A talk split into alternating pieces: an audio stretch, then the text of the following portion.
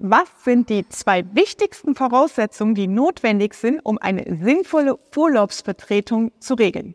Unternehmerfreiheit. Der Business Talk mit Prozessexpertin Nummer 1, Katja Holzei. Mehr PS für dein Unternehmen. Zwei wesentliche Faktoren, die relevant dafür sind, dass du eine sinnvolle und zielführende Urlaubsvertretung einführst, sind zum ersten klar definierte Rollen. Zunächst erstmal, was sind Rollen? Rollen sind grundsätzlich Funktionen, also Arbeitsumfänge, die eine Person zugeordnet bekommt.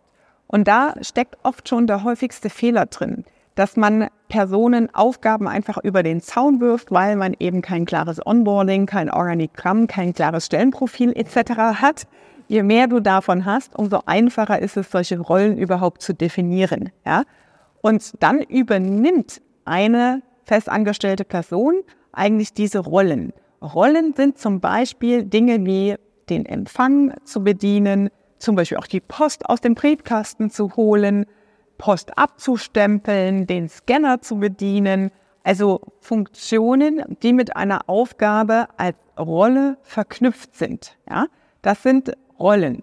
Und das heißt, für eine sinnvolle Urlaubsvertretung ist es natürlich wichtig, solche Rollen definiert zu haben, mit welche Aufgaben gehören jeweils dazu. Ja, wenn du zum Beispiel eine äh, büroangestellte Person hast, die sich ums Office-Management kümmert, dann gehören diese ganzen administrativen, organisatorischen Tätigkeiten wie Briefpost, äh, Getränkelieferung, Paketannahme, Paketprüfung, Lieferscheine zu verstauen etc. in diese Funktion dieser Rolle dazu. Und meistens, gerade bei kleinen Betrieben, ist es so, dass eine Person mehrere Rollen innehat. Ja, die macht dann vielleicht zusätzlich noch die Rolle Buchhaltung oder vorbereitende Buchhaltung für das Steuerbüro oder macht zusätzlich noch die Rolle E-Mail-Eingang für den Chef oder in Teilzeit Assistenzaufgaben. Das heißt, man kann für eine Urlaubsvertretung über solche Rollendefinitionen auch ganz klar sagen, okay, welche dieser verschiedenen Rollen muss denn überhaupt eine Urlaubsvertretung haben? Es muss nicht alles in der Urlaubsvertretung vertreten sein. Und das Schlimmste ist ja immer, gar keine Urlaubsvertretung zu haben und einfach alles über den Zaun zu kippen. Ja? Das heißt, der erste Schritt ist erstmal zu verstehen, welche Rollen hat diese Person inne und welche Funktionen und Rollen brauchen denn grundsätzlich eine Urlaubsvertretung.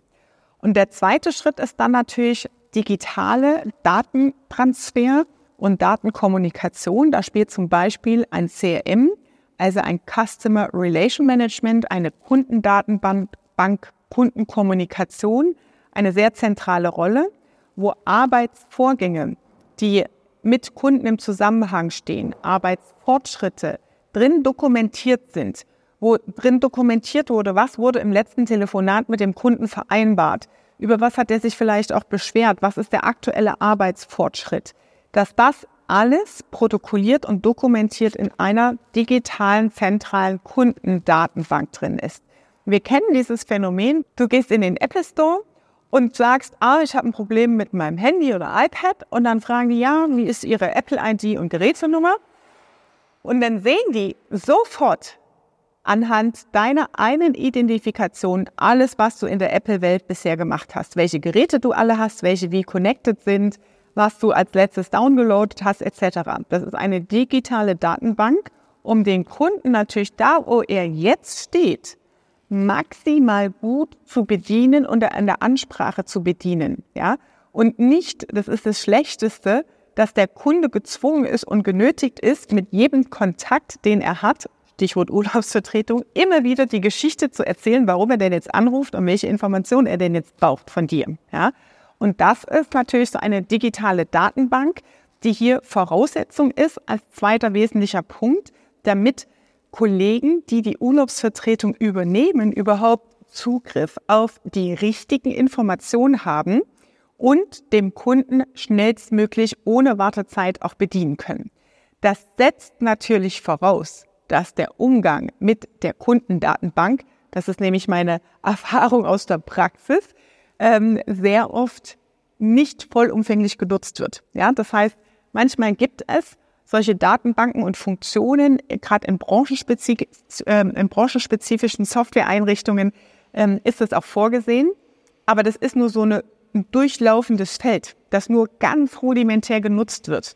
Also wichtig ist, bevor du mit weiteren Digitalisierungselementen vertiefst, erstmal deine eigenen Funktionsweisen zu verstehen, die meistens auch in branchenspezifischen IT-Lösungen schon vorgesehen sind, aber halt nicht vollumfänglich genutzt werden. Ja, das heißt, es setzt natürlich voraus, dass du hier Spielregeln hast, wie wird dokumentiert, was wird protokolliert, was wird eingetragen, damit auch dieser Effekt letztendlich entsteht in der Urlaubsvertretung, dass gar nichts übergeben werden muss, weil die Daten digital an einem zentralen Ort gespeichert sind. Also das Wichtigste sind zu definieren erstmal, welche Rollen und Funktionen hat ein Mitarbeiter inne und im zweiten Schritt natürlich zu gucken, dass Auftragsfortschritt, Auftragsbearbeitung in einem digitalen Kundensystem gespeichert ist.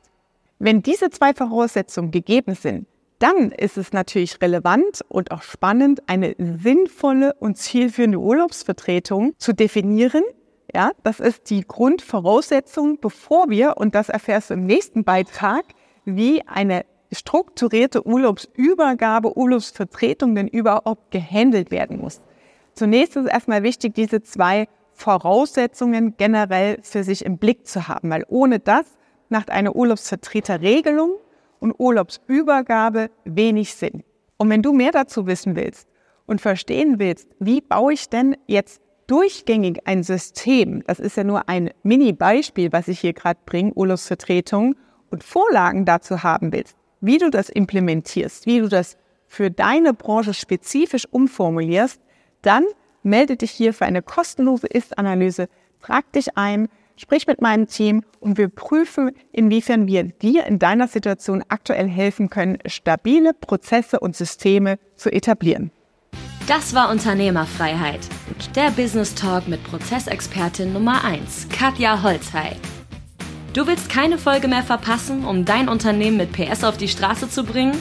Dann abonniere jetzt den Podcast und folge Katja auf Instagram.